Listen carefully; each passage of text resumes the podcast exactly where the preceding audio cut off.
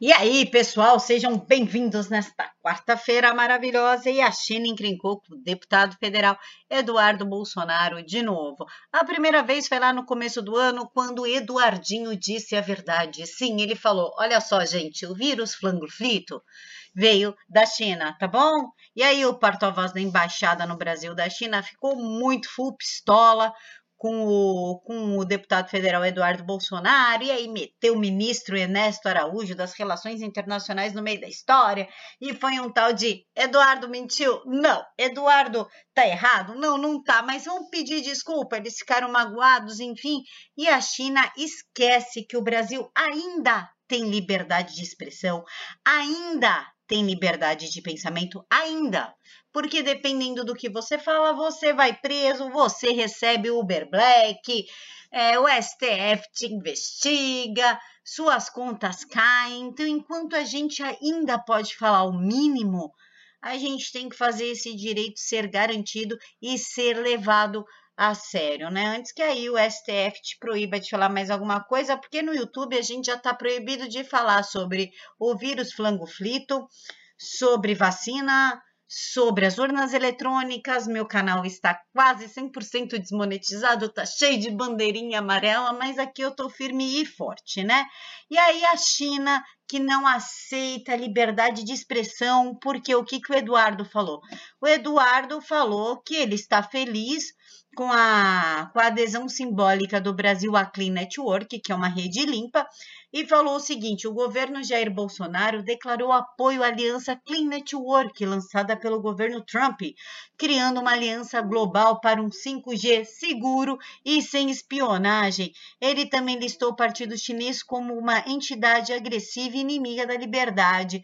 O Eduardo está mentindo novamente? Não, não está mentindo. Olha só, ele não está errado, porque chega aí comigo.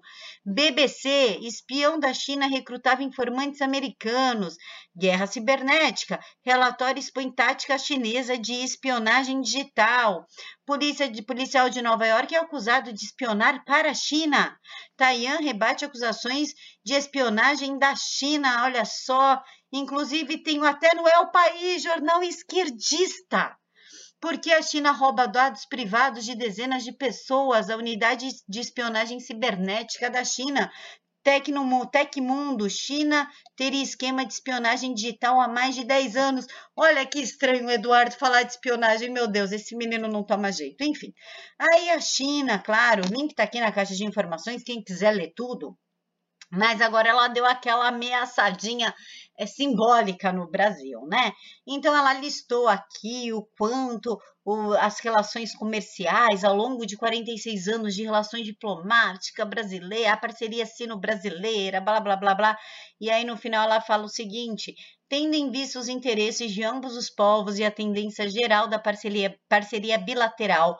Caso contrário, vão arcar com as consequências negativas e carregar a responsabilidade histórica de perturbar a normalidade da parceria China-Brasil, ou seja, calem a boca, não falem da China, porque senão a gente retalia, porque essa é a democracia chinesa, tá? Agora vamos falar um pouquinho da farra bilionária do DPVAT, que coloca STF e Rodrigo Maia em saia justa. E aproveito já a oportunidade para indicar esse site Diário do Poder, que muita gente pensa que é de esquerda, mas não é, tá? É um site muito bom de notícia, eu gosto muito deles. Supremo e Maia impediram a extinção do DPVAT, que produziu um escândalo de 2 bilhões e 25 milhões de reais.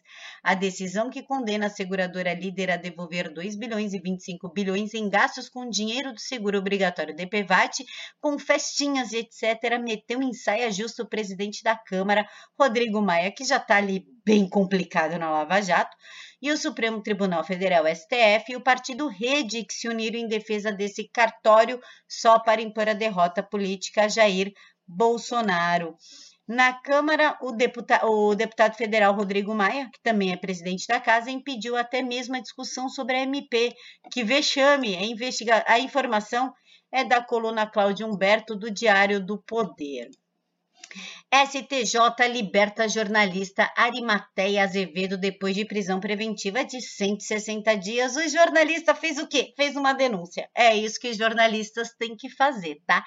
Então ele fez lá uma denúncia contra um cirurgião. O cirurgião não gostou, o cirurgião plástico Alexandre Andrade. ele não gostou, denunciou o médico. O médico foi condenado e aconteceu: o médico foi preso. Além da prisão de Arimateia Azevedo, estava proibido de trabalhar, teve sua imagem explorada negativamente em diversos sites locais, emissoras de televisão e no rádio, sem poder dar sua verdadeira versão dos fatos, sem voz, sem espaço e censurado pela Justiça do Piauí. Arimateia não teve chances de defesa, afirma reportagem no AZ. O portal AZ foi proibido de publicar novas reportagens sobre o assunto. É muito triste, porque jornalista serve para fazer denúncia, serve para falar, mas não, não podemos mais.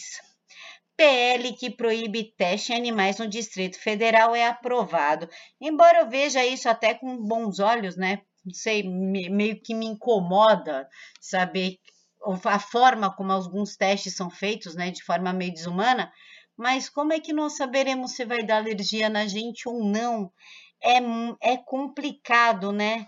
No Distrito Federal foi proibido testes e experimentos em animais para a fabricação de produtos cosméticos, perfumes e higiene pessoal. E se der alergia na gente, faz como? Se der alergia num bebê, faz como? Não faz. Mulheres exaltam criminosos no Twitter. Fui empoderada pelos traficantes do meu bairro, é isso mesmo. Inclusive, um cara brinca aqui com elas que não pode reclamar depois do de cantada de trabalhador honesto e aí a menina ainda faz uma piadinha, o trabalhador honesto de 45 anos, casado e que chá a gente de gostosa e frases muito nojentas. Muito obrigada, prefiro ser elogiada pelas crias que, a, que chama a gente de princesa. Essas crias que chamam elas de princesa, geralmente essas princesas recebem de brinde um cabelo raspado na melhor das hipóteses no final. STF, suspensão da ação da Lava Jato sobre o Instituto Lula. Quem fez isso? Ricardo Lewandowski. Ele, advogado pessoal do PT, decretou que a ação da Lava Jato seja paralisada. Até agora eu não vi ninguém chorando, ninguém culpando, ninguém falando de canetada, ninguém de nada, né? Por quê? Porque é Lula, né?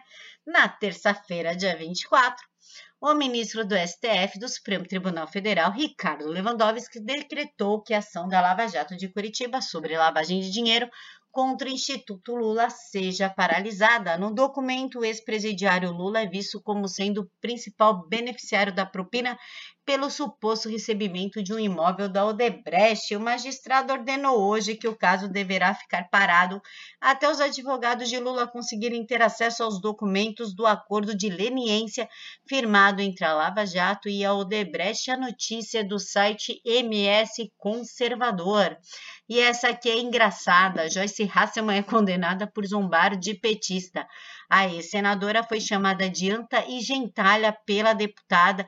Isso lá na época que a Joyce ainda não tinha mostrado quem ela era realmente era para todo mundo.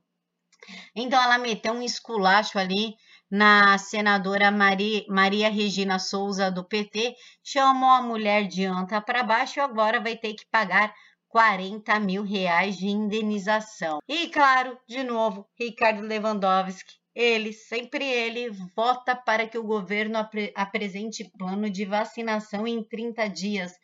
Mas que gana de colocar a picadinha no braço da gente, daquela picadinha de que a gente não sabe do que está tomando e nem quais são as consequências a médio e longo prazo dessas porcarias de vacina.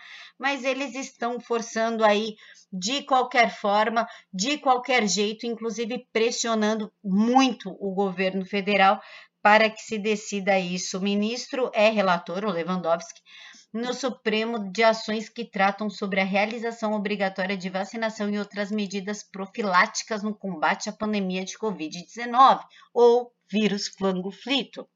Ao todo, o STF analisa quatro ações relacionadas à futura vacina contra o novo vírus chinês. Em 23 de outubro, Lewandowski decidiu enviar o tema diretamente ao plenário sem que houvesse decisão individual sobre as ações. Ou seja, ou vocês tomam ou vocês tomam essa porcaria. Eles não nos querem, eles não querem nos deixar com opções, pessoal. Então é isso, encontro vocês à noite, ah, quinta-feira, nove e meia da noite, lá no canal, da, no canal TV Jornal da Cidade Online, estará eu e o Ivan Kleber do canal do PH Vox para falar sobre as eleições americanas. Eu espero vocês.